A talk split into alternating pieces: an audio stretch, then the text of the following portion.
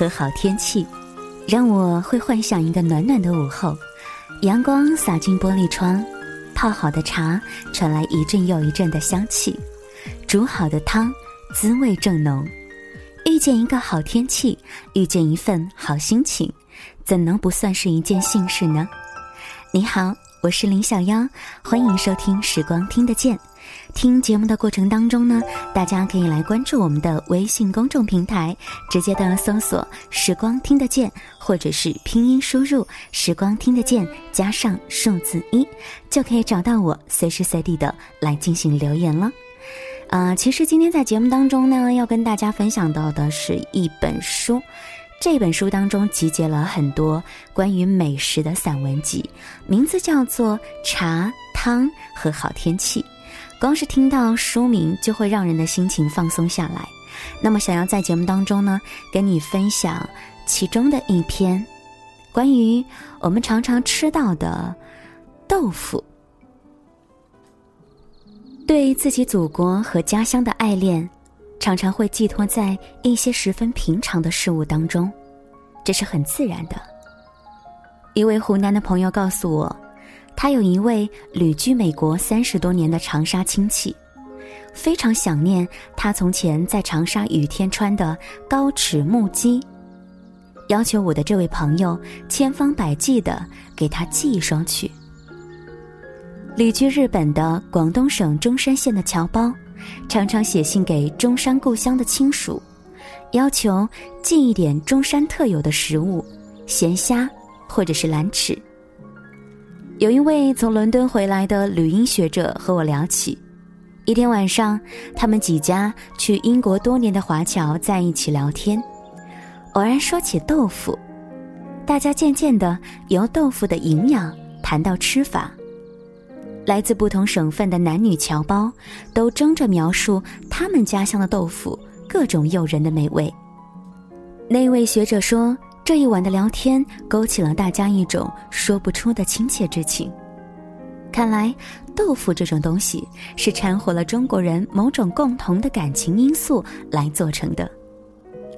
夏天到了，饭桌上放着一盘凉拌豆腐，会增进你的食欲；而冬天，炉子上炖一锅喷香烫热的冻豆腐，你也不会否认它对你的诱惑力。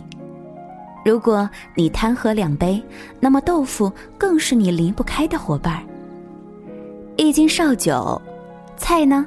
十个油豆腐，辣酱要多。读过鲁迅先生的《在酒楼上的人都会回味》这句话。其实呢，油豆腐固然是江南特色，而豆腐干在酒铺里面更是普遍的下酒之物。走遍任何一个大小市镇的酒馆子，你都可以得到美味的豆腐干。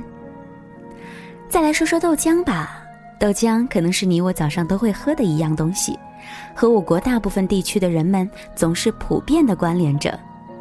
早上办公之前，先到豆浆店喝一碗热豆浆，是北京机关干部的习惯。因此有人说，开门七件事应该加上重要的第八件，浆。豆浆和豆腐同样是物美价廉的大众化营养食粮。煮好的豆浆变成豆腐，一般是加上一点石膏或者是盐卤，就能够让它凝固为豆腐脑。南方会称为它豆腐花。再把豆腐脑的水分压去，成为整块的豆腐。在北方，最香嫩的豆腐叫做南豆腐。是用大豆放在石磨上磨制的。一般的豆腐呢，则是用炸过油的豆饼来做原料。全国的豆腐啊，大概有上千种以上的制法呢。豆腐相传是两千年前汉代的淮南王刘安发明的。刘安是一个喜欢讲究神仙道术的贵族，养了许多的方士。豆腐的发明是否和方士们研究的长生方药有关，还有待科学家的考证。因为豆腐是价廉的食物，所以呢，向来不被视为珍馐之列。在文学上夸奖豆腐的好处，有元代的道元先生于吉，他写过一篇《豆腐三德赞》，还有清代袁枚的《随园食单》，用山珍海味给豆腐做配料，未免就把豆腐给贵族化了。可是胃和舌头都是不容易满足的家伙，他们仍然要求大豆更容易消化，更适口一些。于是呢，豆腐这一种东西的发明，不能不说是先代人民留给我们一份珍贵的遗产。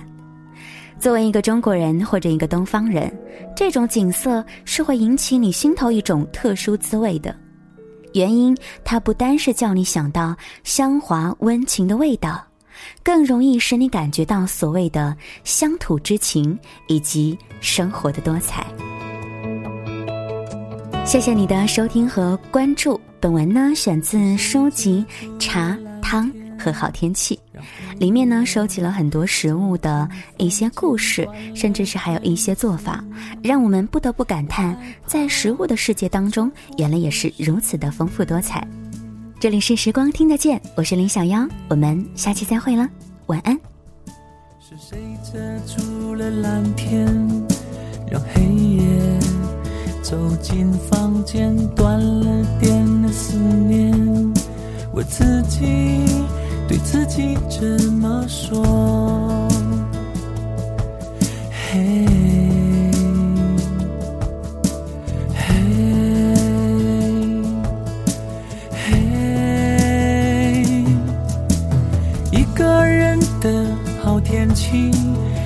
关系，反正有没有你都要呼吸。一个人的好天气，要惊喜，就当看了一场爱情电影。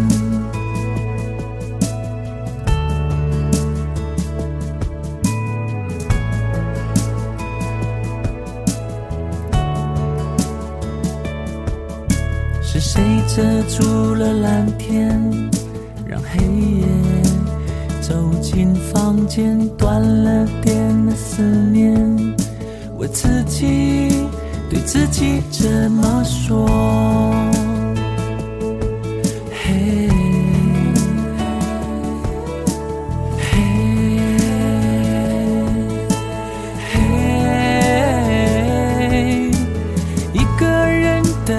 好天气没关系，反正有没有你都要呼吸。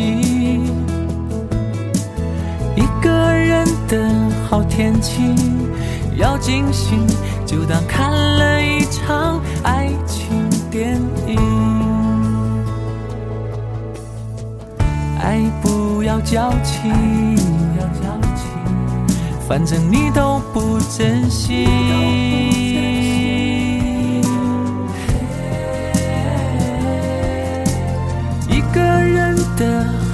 好天气没关系，反正有没有你都要呼吸。